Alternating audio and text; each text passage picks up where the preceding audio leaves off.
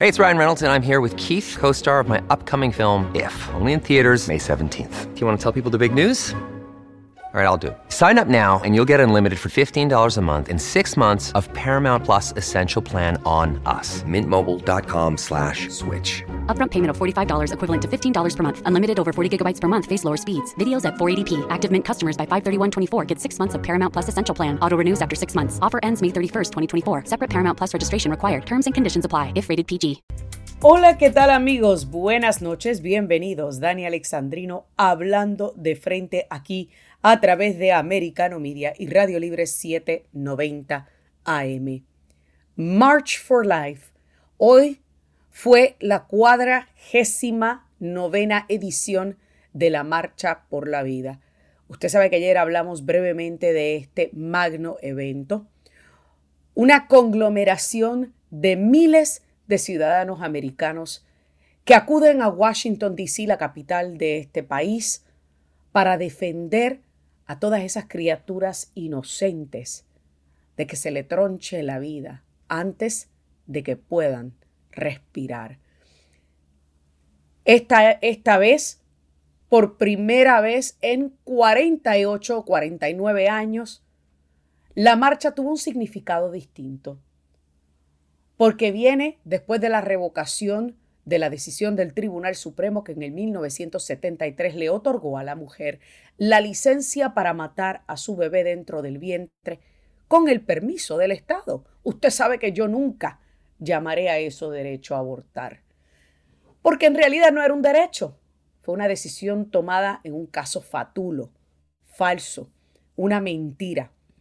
Pero vamos a hablar sobre lo que aconteció allí en aquel gran evento y por supuesto la importancia de continuar esta lucha contra el aborto. Porque a pesar de que hemos ganado una batalla, todavía estamos librando esta guerra contra el mal. Y me acompaña para ello el pastor Armando Vera. Buenas noches, pastor. Bienvenido a Dani Alexandrino hablando de frente. Muchas gracias. Muy buenas noches. Eh, qué bendición el poder estar con usted, con una mujer valiente y que habla eh, totalmente con la verdad y con valentía. ¿eh? La felicito. Muchas gracias, pastor.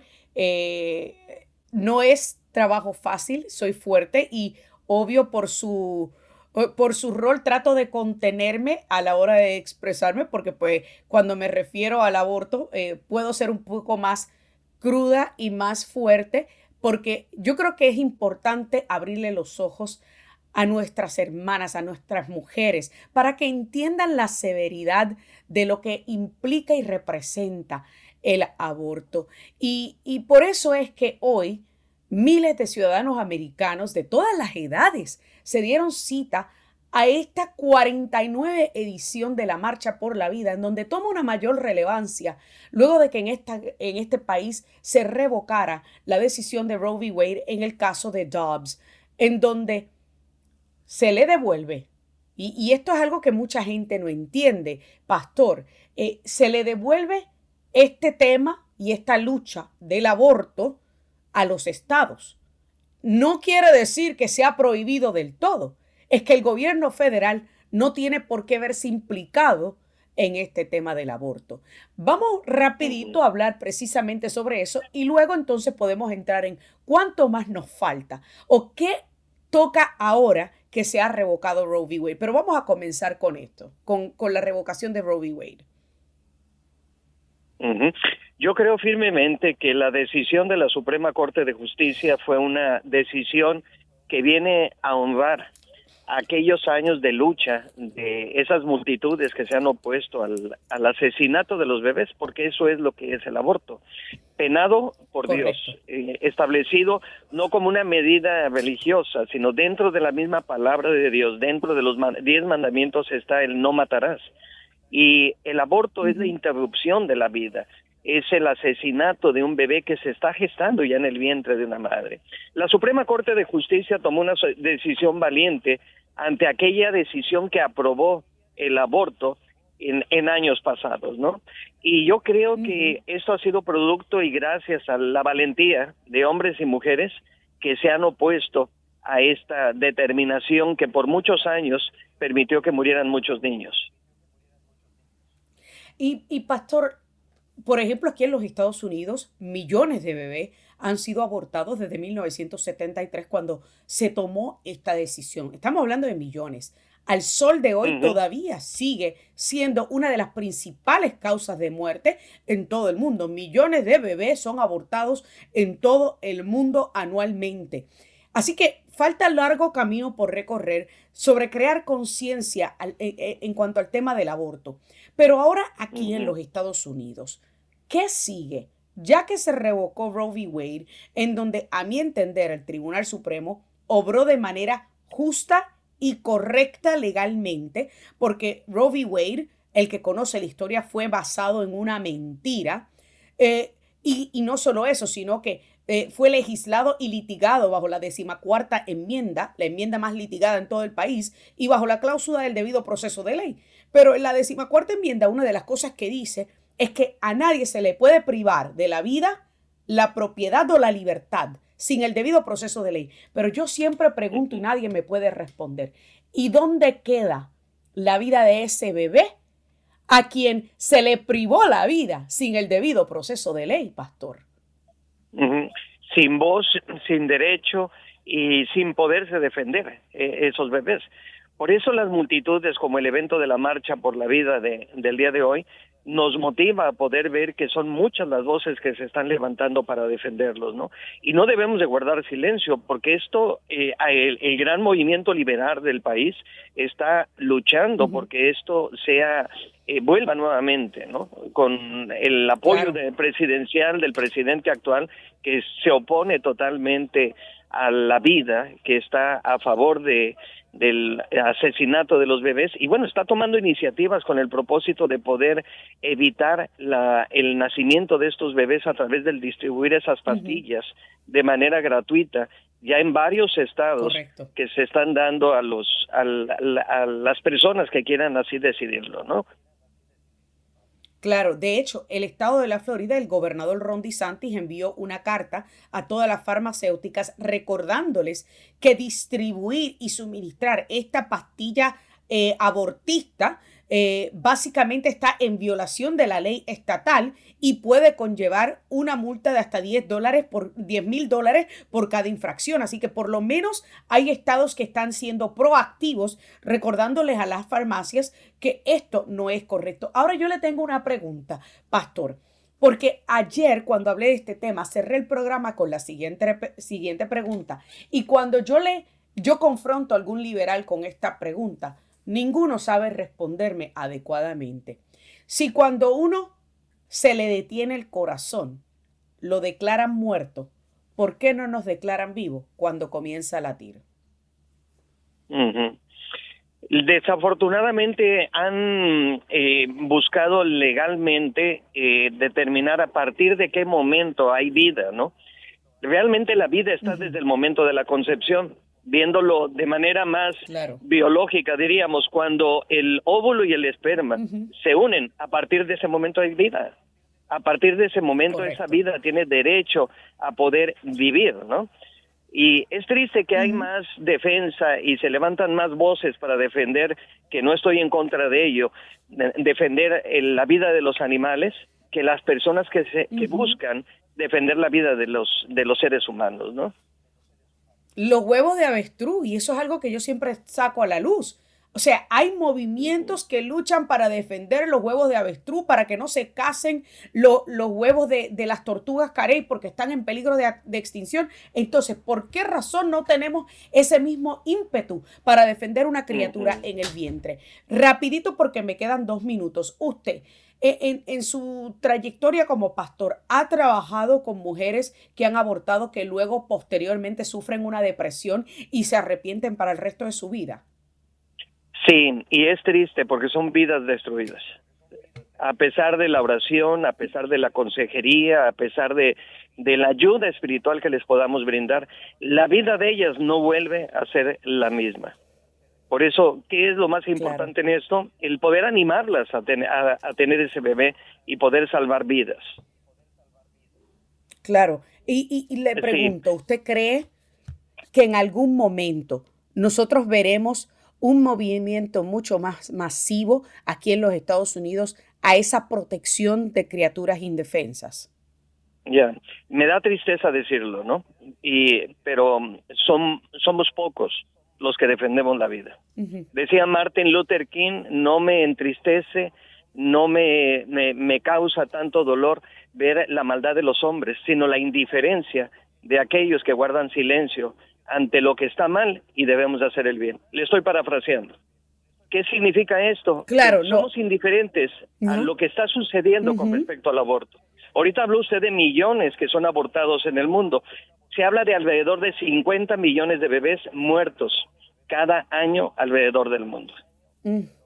Tenemos que hacer algo. Es algo sumamente No podemos, y lo que está sumamente haciendo usted es muy valiente, muy valiente, y qué bueno. Necesitamos unirnos muchos más. Muchísimas gracias, pastor. Y yo siempre lo digo, mientras yo tenga voz, yo tenga micrófono, mis principios y mis valores los defenderé hasta el día que ya yo deje de tener voz y deje de respirar. Muchísimas gracias, pastor, por estar con nosotros hablando de este tema tan importante que a mí como mujer me apasiona. Muchas bendiciones para usted, pastor Armando Vera. Eh, tiene una segunda voz para eh, luchar contra esto, ¿eh? Muchísimas gracias. Amigos, hacemos una pausa y continuamos con más. Dani Alexandrino hablando de frente.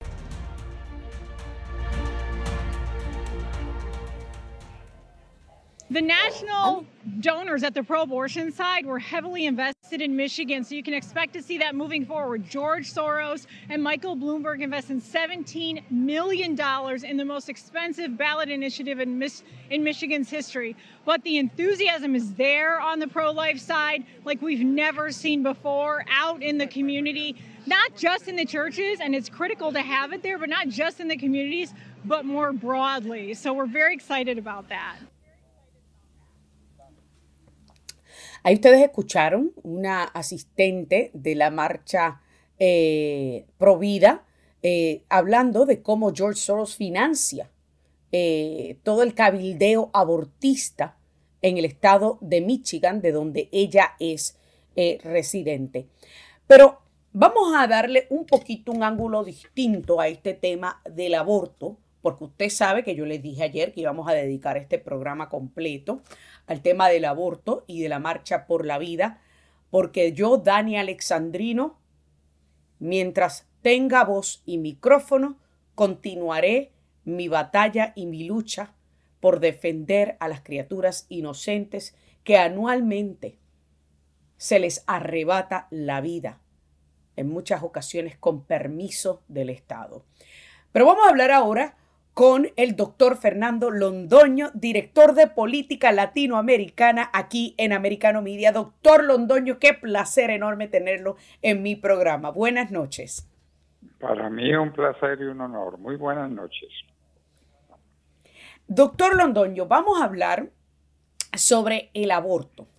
Eh, algo que muchos, incluso usted, consideran el genocidio más grande anualmente alrededor de todo el mundo. Estamos hablando de millones y millones de bebés que son abortados. Sí. Doctor, entonces, ¿cuál es su ángulo? Eh, ¿qué, ¿Qué piensa usted sobre esto? Todo depende de la posición que la persona tenga ante la vida porque la cosa se resume en lo siguiente, ¿la vida es sagrada o no es sagrada? ¿La vida le pertenece a Dios o no le pertenece a Dios? De ahí, de la respuesta que usted dé a esa pregunta, depende la posición que la gente tenga ante el aborto. Si la maternidad es una cosa circunstancial sin importancia, un puro fenómeno físico, pues eh, una es la consecuencia. La otra consecuencia es la dignidad especial que tiene la mujer que es madre y es madre aunque no tenga hijos. La mujer tiene una condición especial que Dios le dio. Eso para nosotros los cristianos es un principio fundamental que no podemos olvidar jamás.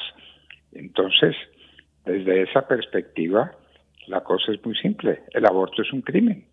El aborto es un homicidio, debiera ser castigado en toda circunstancia, dentro de las condiciones que el derecho penal funciona, con causales de agravamiento, con causales de exculpación inclusive, pero es un delito. Y es un delito porque se está suprimiendo una vida. Es que ahí está eh, el punto de vista científico. ¿Cuándo empieza la vida? La vida empieza con el nacimiento, no, la vida empieza con la concepción. En el momento de la concepción hay un ser distinto de la madre en cuyas entrañas está el niño, que durante nueve meses o el tiempo que sea, tiene que estar en ese albergue especial que es, que es eh, el, el fenómeno bellísimo de la maternidad. Pero si hay una vida, suprimir una vida es un homicidio, eso es un crimen y un crimen contra la persona más inocente y más indefensa que puede haber, que es la persona que está por nacer. Ese es mi parecer. Y, qué bueno que usted trae esto a relucir, eh, que es un punto muy válido de que la mujer que aborta a su bebé sigue siendo madre, eh, sigue siendo una madre que asesinó a su hijo. Y es algo fuerte, que suena fuerte, pero esto obvio que explica el por qué la gran mayoría de las mujeres que abortan lo, lo sufren para el resto de su vida. E, e, es algo sumamente traumático para estas mujeres. Doctor claro que sí, claro que sí, tiene que ser así porque de todas maneras suprimieron la, la vida que más podían querer, que es eh, la vida que se iba a albergar en sus entrañas, en el fenómeno más lindo y más hermoso que hay sobre la tierra, que es el fenómeno de la maternidad. Y por eso a nuestras madres les tenemos el amor y la devoción que es imposible explicar en palabras, sino que hay que sentirlo. No hay nada más hermoso que una madre, ni nada más bello que la maternidad. Entonces, una mujer que sacrifica a su hijo siempre pensará, ¿y este niño qué hubiera podido ser? Porque esa es la gran pregunta, ¿no?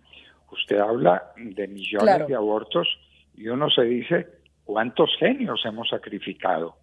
¿Cuántos talentos, cuántos artistas, cuántos científicos, cuántos políticos de primera condición hemos sacrificado en el aborto? Pues es lo que lo mismo que uno se pregunta si estuviera matando un, un niño indefenso. Pero, pero mire usted, por supuesto, todo depende por qué se aborta se aborta porque el niño estorba. Siga con esa línea de pensamiento y usted llega a la concepción del más grande abortista de los tiempos modernos que fue Adolfo Hitler. Para Hitler, toda persona que no fuera de la raza aria estorbaba y había que matarla. Claro. Y especialmente, y dentro de la raza aria, la persona que no diera el nivel que debiera tener para ser útil había que sacrificarla. El holocausto nazi fue tan espantoso que no nos acordamos sino del asesinato de los judíos. ¿Qué tal el asesinato de los loquitos, de los manicomios decretados por el nazismo? Con perfecta coherencia. Si para usted la vida es un fenómeno circunstancial y el que estorba debe desaparecer, a los locos hay que matarlos, a todos y a los ancianos que ya no pueden trabajar y son una carga. Hay que matarlos, desde luego. Y hay que nombrar una especie de comité que decida si una persona vale la pena dejarla vivir o si una persona hay que suprimirla. No, la vida es sagrada, la vida es de Dios. Cualquier vida, la más alta, la más productiva o la vida más desgraciada y más pobre y mal limitada, es vida, hay que respetarla porque es de Dios. Esa es la concepción filosófica que uno tiene que decidir. Claro. Y, qué interesante que usted haga eh, precisamente esta comparativa, porque eh, cuando mencionamos el aborto como un genocidio, como el genocidio más grande que ocurre anualmente, eh, es completamente entendible que se pueda comparar obviamente a los horrores del holocausto donde murieron millones de personas precisamente por esta locura de, de Adolfo Hitler, que dicho sea de paso, tenía esa mentalidad de limpiar la raza humana, algo muy similar a cómo pensaba Margaret Zanger, la creadora de Planned Parenthood, que es una de las clínicas abortistas más reconocidas de los Estados Unidos. Entonces, ¿tienen estos izquierdistas una mentalidad similar? No cabe duda. No cabe duda y entonces tendríamos que llegar a una conclusión de que solamente la vida productiva es una vida que vale la pena defender. Y una vida improductiva, pónganlo entre comillas, hay que suprimirla. Le repito, le repito, Hitler fue un hombre coherente y dio la orden. Parte del nazismo es eso, la perfección de la raza aria y lo que sea imperfección hay que suprimirla. A los loquitos hay que matarlos y los mataron. Esto no es cosa de que nos estemos imaginando que o recordando que un hombre dijo una bestialidad, no fue que la practicaron. Fueron a los manicomios y asesinaron a los loquitos porque no eran productivos.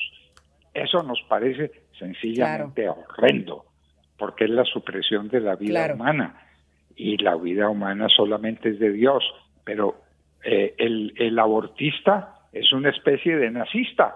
Eh, claro que es nazista. Claro. Es matar al niño porque estorba, porque molesta. Mátelo, aborte. Bueno, ¿a quién está matando? Eh, ¿A quién está matando? ¿Qué iba a hacer ese ser humano en la vida? ¿Qué valores iba a tener? ¿A qué personas les iba a dar auxilio? qué iba a significar ese ser humano. Eso no importa, ¿no es cierto? Eso no lo tienen en consideración puntos muy importantes, doctor Londoño. Y, me, me, parece fascinante el que usted haya hecho eh, esta comparativa. Así que eh, muchísimas gracias por estar con nosotros. Lamentablemente el tiempo apremia y nos traiciona y se nos acabó el tiempo. Eh, doctor Fernando Londoño, nuestro director de política latinoamericano aquí en Americano Media. Un placer haberlo tenido en este programa hablando de este tema que tanto me apasiona a mí como mujer. Amigos, hacemos una pausa y ya volvemos con más.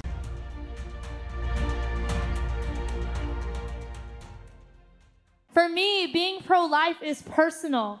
And I know all of you have reasons that you're pro life too.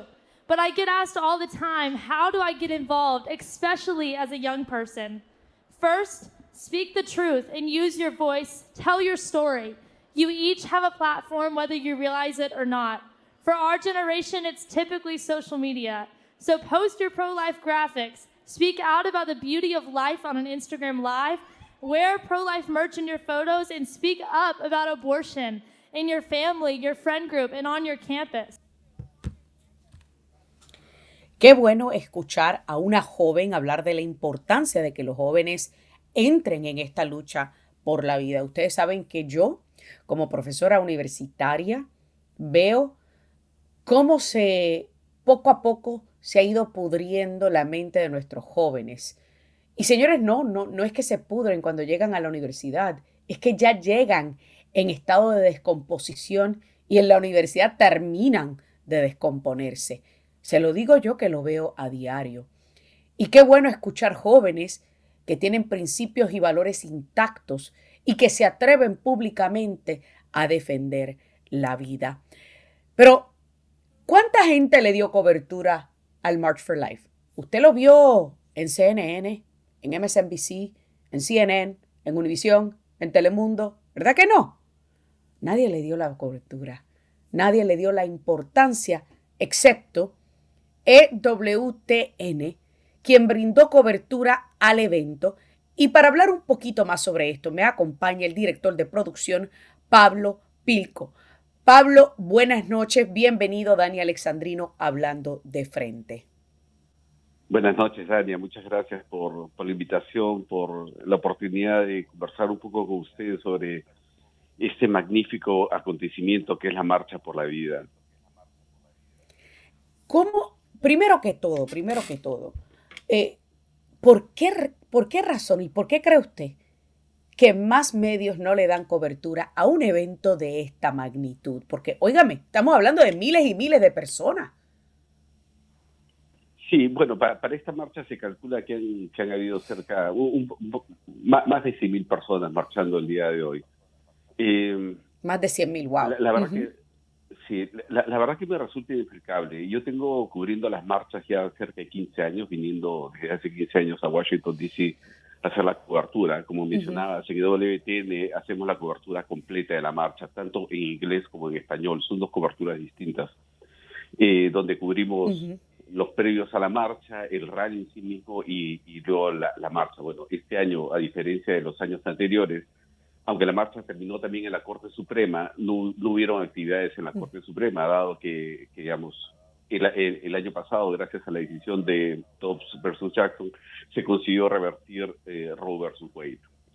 De hecho, esta es la marcha número 50 desde, la promulgación de Dobbs, eh, de, de Roe versus Wade como digo, claro. resulta inexplicable porque eh, si nosotros comparamos, por ejemplo, ahora estaba leyendo alguna de las noticias, eh, por ejemplo, en, estos medios como, como CNN, como New York Times, eh, al hacer referencia a la cobertura de, la marcha por la vida de hoy, mencionaban los 10 gatos que irán a y participarán en la marcha por la mujer el día domingo aquí en DC, ¿no? Este, de, hecho, vemos que hay unas agendas que están, que están detrás de todo esto, ¿no? Buscando promover el, el, aborto, ¿no?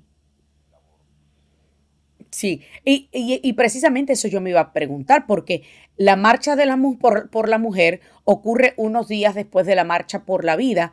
No se, no, no se, no se presentan tantas personas como a la marcha por la vida, mas sin embargo, la cobertura que obtienen es una cobertura masiva. ¿Crees tú que los medios de comunicación están ensañados, eh, eh, o sea, eh, en contra de este mensaje pro vida? ¿Quieren ellos o no quieren ellos que el resto del país vea de que hay un gran número de personas que apoya y defiende la vida de estos bebés inocentes? ¿Crees tú que, de alguna manera la prensa está entrando, impulsando una narrativa y por eso no cubren este evento? Definitivamente, hay una narrativa detrás de todo esto. ¿no? Es interesante, como te mencionaba, teníamos 100.000 personas marchando y durante la marcha había tres, tres cinco personas este, con carteles y haciendo bulla, eh, apoyando el aborto, y, instigando a, los marchantes. Entonces, y claro, donde había medios seculares estaban ahí pendientes de lo que podían hacer estas cinco personas, ¿no? De hecho, hay toda una narrativa alrededor del, aborto eh, en, los, medios, ¿no? Por ejemplo, por ejemplo nosotros hablamos de, del caso de, de, la revocatorio de, de, de Roe versus Wade. De Roe Lo que plantean en la, narrativa que ellos tienen es una narrativa en la que plantean que eh, el aborto se ha abolido, cosa que no es cierta, porque lo que ha hecho la versus Jackson es devolver el poder de decisión a los estados. A los estados, claro, claro, claro. Por, por, por, lo tanto, digamos, si, es, si bien es cierto que nosotros estamos celebrando la, derogación de Roe versus Wade, eh, eh, no, es una celebración en su totalidad, sino más bien es, es es, un hito para nosotros de, plantear nuevas estrategias para luchar contra eh, el flagelo que sigue siendo el aborto, ¿no? Hay una narrativa, por otro lado, eh, en, la, en, la, que en la que planteaban que gracias a la, a la, la derogatoria de, de Robert Sujue, la mujer iba a recibir más atención médica, que, que en caso de emergencia a estar abandonadas cosas absolutamente falsas, ¿no? Apoyando una, narrativa en la que, y, que además hemos visto nosotros en las últimas elecciones que han, tenido un papel muy, muy fuerte, ¿no? Este, eh, porque justamente han estado impulsando esta, esta visión de que claro. la mujer iba a estar completamente abandonada, ¿no? Claro, y, y, te pregunto y girando un poquito acerca a la cobertura, ¿cuántas personas se toman para cubrir un evento de esta magnitud, Pablo? Eh, si hablamos de, de EWTN, mira, nosotros tenemos eh, dos eh, equipos completos, tanto para inglés como para español. En, cuanto personal técnico, debemos haber tenido unas 30 personas aproximadamente y hemos tenido la cobertura en inglés. Teníamos, eh, teníamos los estudios aquí en Washington, D.C., además de, cámaras móviles eh, durante la marcha y una locación especial frente al stage de la marcha. Para español, nosotros eh, hemos tenido a, un par de, bueno, tres conductores en nuestros estudios en Birmingham, Alabama. No, uno venido desde, desde California y el otro desde México. Y por otro lado, teníamos aquí en, en DC, teníamos dos locaciones, ¿no? una ubicada detrás del, del, stage principal y luego otra en lo que se llama el Triángulo, que está ubicado entre Constitution y, y, eh, y Pennsylvania Avenue. Claro. Y, te pregunto, porque se nos está acabando el tiempo, eh, yo sé que se presentan a este evento personas de distintas nacionalidades. ¿Has visto tú un aumento en participación de hispanos en este evento? Sí, de hecho, de hecho en los últimos años hemos visto la cantidad de hispanos que, están atendiendo. Y, por otro lado, bueno, nuestra cobertura es una cobertura de, de, hoy hemos cubierto tres horas y media en vivo sin, sin, sin ningún tipo de corte y una cultura con, con, absolutamente gente hispana, ¿no? Hemos tenido abogados, hemos tenido líderes de opinión, gente que, eh, que, que, ha estado involucrada en la industria del aborto y después se han, se han convertido, digamos, se han dado cuenta que es, que, es algo lo que con lo que ellos no, no, no, pueden seguir adelante por todo el daño moral que, que le hacen a, las personas y a, los niños. Tenemos eh, testimonios de, de padres de familia, eh, en fin, esta cobertura eh, desde el mundo hispano es, es absolutamente increíble, ¿no? Y muchas de las iniciativas que se dan en el mundo eh, anglo se replican, ¿no? iniciativas como el, el, viñedo de Raquel, este, que, que da apoyo a, las mujeres que, sufren el síndrome de posaborto, iniciativas como, por ejemplo, las que ayudan a las mujeres antes del embarazo no eh, o durante el embarazo, que las atiende durante, durante todo ese tiempo, eh, proveyendo eh, alimentación, trabajo, este, servicios médicos. La, la, la, verdad que, digamos, la participación de los hispanos, porque más los hispanos, este está imbuido dentro de nuestra propia cultura. Nosotros amamos la vida, amamos la familia. Ama, claro, claro, sin duda alguna. Y, y, yo creo que cuando llegamos aquí, yo creo que parte del problema es que muchos son confundidos y engañados por un lado del espectro político, eh, a pensar de que ellos están afiliados y de que sus principios y valores están afiliados a la izquierda y al Partido Demócrata, eh, pero qué bueno que muchos y muchos hispanos van poco a poco despertando y dándose cuenta que el Partido Demócrata apoya cosas satánicas como el asesinato de criaturas en el vientre de la mujer y la mutilación de menores de edad en una Fatula transición de género. Bueno, Pablo, te agradezco muchísimo. Felicidades por esa cobertura eh, increíble e histórica que hicieron esta mañana, este día, eh, y espero que se siga repitiendo. Y muchísimas gracias por tu visita aquí en Hablando de Frente. Amigos, hacemos una pausa y ya regresamos. Buenas noches. Y ya regresamos con la recta final del programa.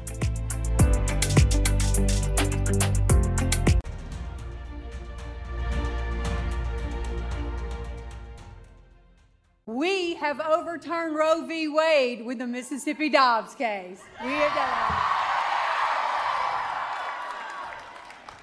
We can protect life, but this is not the end of our journey. Until we can give women, when they are most vulnerable, what they need and that their children need to thrive, and until we can make changes in our laws that reflect our compassion for all life, and until we can change hearts and minds in our fellow Americans, until then, life remains fragile. Ahí ustedes escucharon a la fiscal general del estado de Mississippi, Leach Finn, celebrando, obviamente, eh, en esta marcha por la vida, histórica marcha por la vida, ya que el caso de Dobbs versus Jackson, que fue llevado al Tribunal Supremo y fue el responsable para, de, que, de revocar Roe v. Wade, eh, originó en Mississippi. Pero ella tiene razón. Esto es solamente una batalla en una guerra mucho más grande y mucho más amplia. Esto es simplemente el primer paso. No se deje engañar por la narrativa de la izquierda de que esto le está eliminando un derecho a la mujer. ¿Qué derecho? Nunca tuvo un derecho.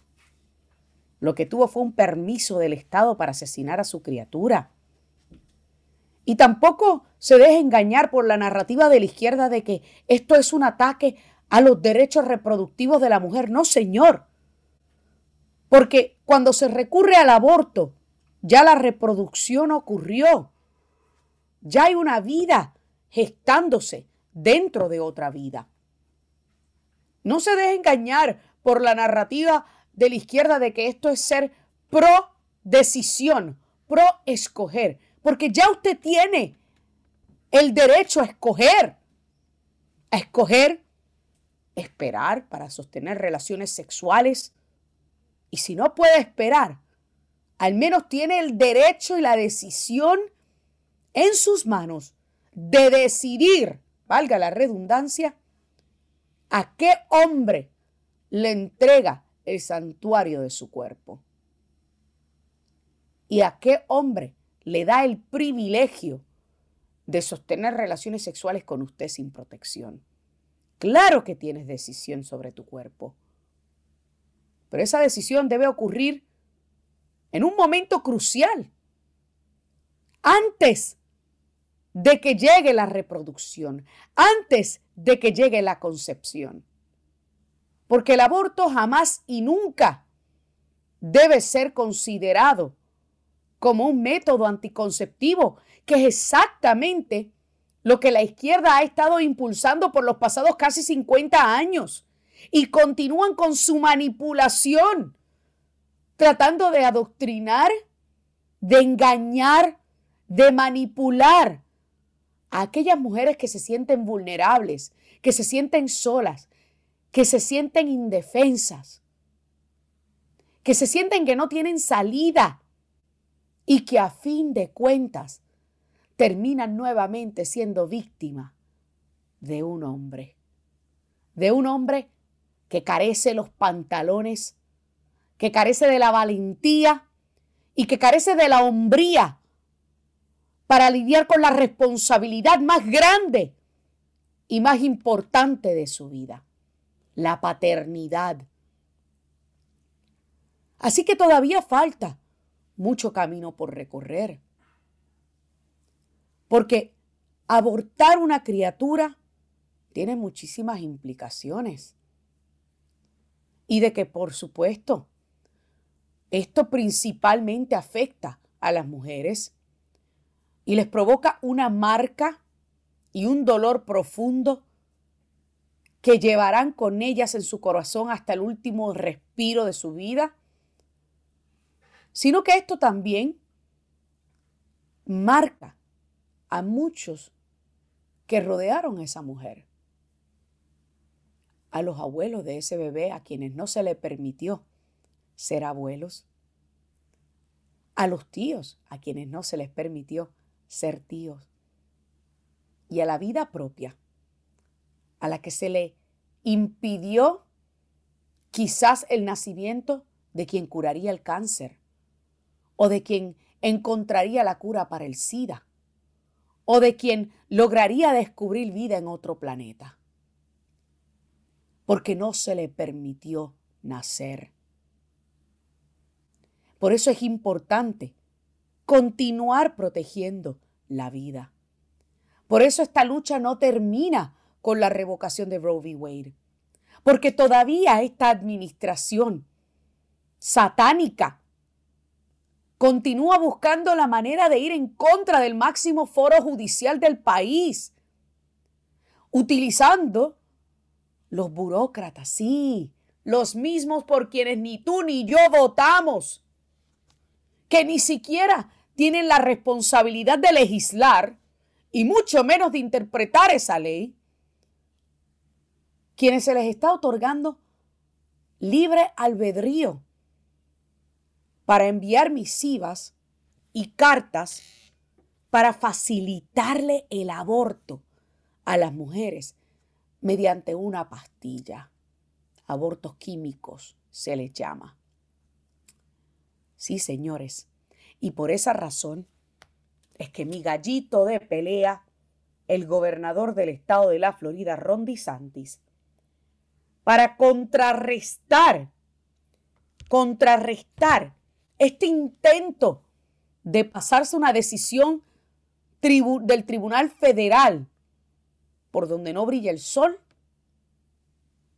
el gobernador les recordó que este estado tiene soberanía y que en este estado sigue siendo un delito distribuir a diestra y siniestra y dispensar estas pastillas químicas que buscan acabar con la vida de una criatura inocente. Porque tenemos un gobernador que defiende a los inocentes, un gobernador que defiende la vida y un gobernador que vela por el bienestar de nuestras mujeres. Porque el aborto es un tema controversial, pero es un tema que es controversial por todas las implicaciones que conllevan posterior a él. Y porque aquellos que lo promueven están completamente despegados de la verdadera razón detrás de un aborto. Que dicho sea de paso, el movimiento abortista, y esto es un tema y una historia para otro programa que no nos alcanzará el tiempo aquí para discutir. El movimiento abortista ni siquiera fue impulsado e iniciado por las feministas, sino por hombres misóginos que buscaban tener sexo sin ningún tipo de consecuencia. Y eso incluía sin tener la responsabilidad paterno-filial. Los dejo con ese tema. Y vuelvo y repito. Y ya para terminar, aquel que se considere a sí mismo cristiano, judeocristiano, que crea en Dios y que siga votando por aquellos políticos que motivan, impulsan y defienden el aborto, debe cuestionar su fe, debe hincar rodilla y pedirle perdón a Dios. Señores, lamentablemente se me ha acabado el tiempo porque cuando el tema nos apasiona, el tiempo parece irse volando. Pero le doy las gracias a cada uno de ustedes por permitirme llegar a sus hogares, por permitirme entablar esta conversación y recordarles que esta lucha no termina con la revocación de Roe v. Wade. Todavía falta un largo camino por recorrer en defensa de la vida. Se me acabó el tiempo en esta edición de Dani Alexandrino hablando de frente recordándoles que es aquí donde ponemos todos los puntos sobre las IES y cruzamos todas las T's. Que Dios me los bendiga. Bendecido fin de semana y hasta la próxima. This podcast is a part of the C Suite Radio Network. For more top business podcasts, visit c-suiteradio.com.